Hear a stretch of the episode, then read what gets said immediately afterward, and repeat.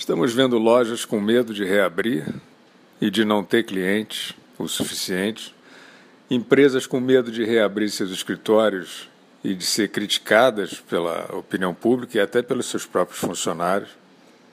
Estamos vendo o governador do maior estado do país, que é um adepto fervoroso do lockdown, partindo aí para uma reabertura tímida das atividades e mesmo assim o prefeito da capital do estado, que, enfim, prefeito da maior cidade do país, mandando continuar tudo fechado.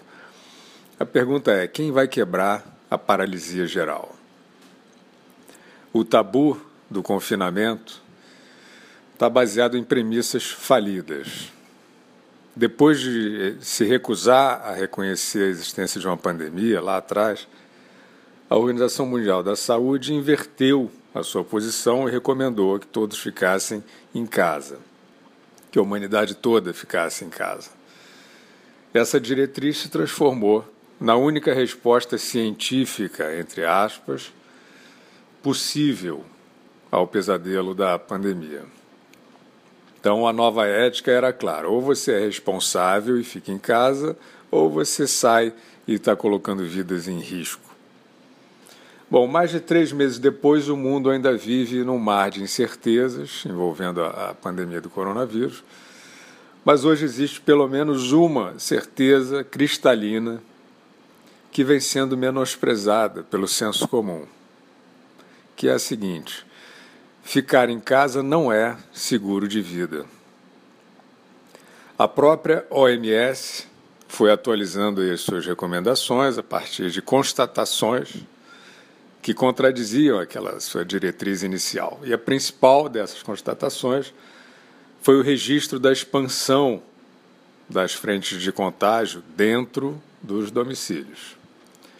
Então, se não era tão seguro assim ficar em casa, era preciso começar a comparar os custos sociais, os custos humanos do lockdown com os da epidemia.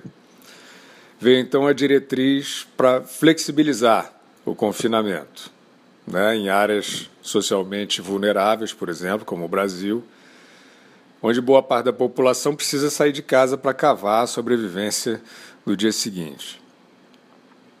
Mas parece que nessa hora, né, da nova diretriz, ninguém mais estava ouvindo a OMS.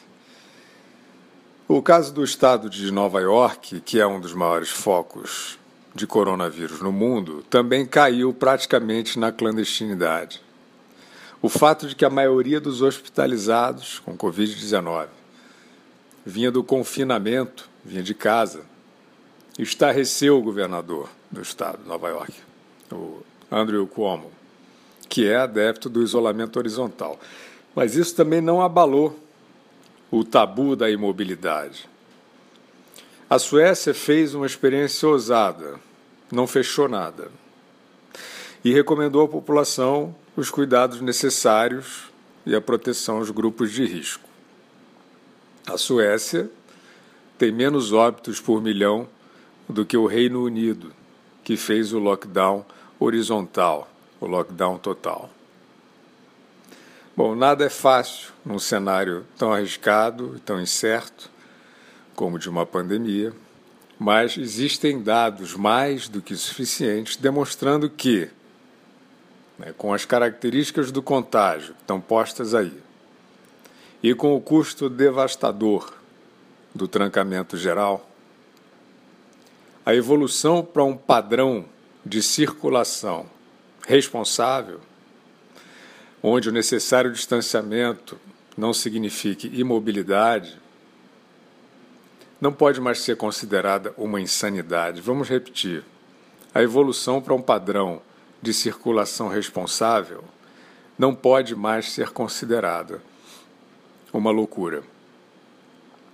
Ao contrário, essa mudança de padrão é urgente.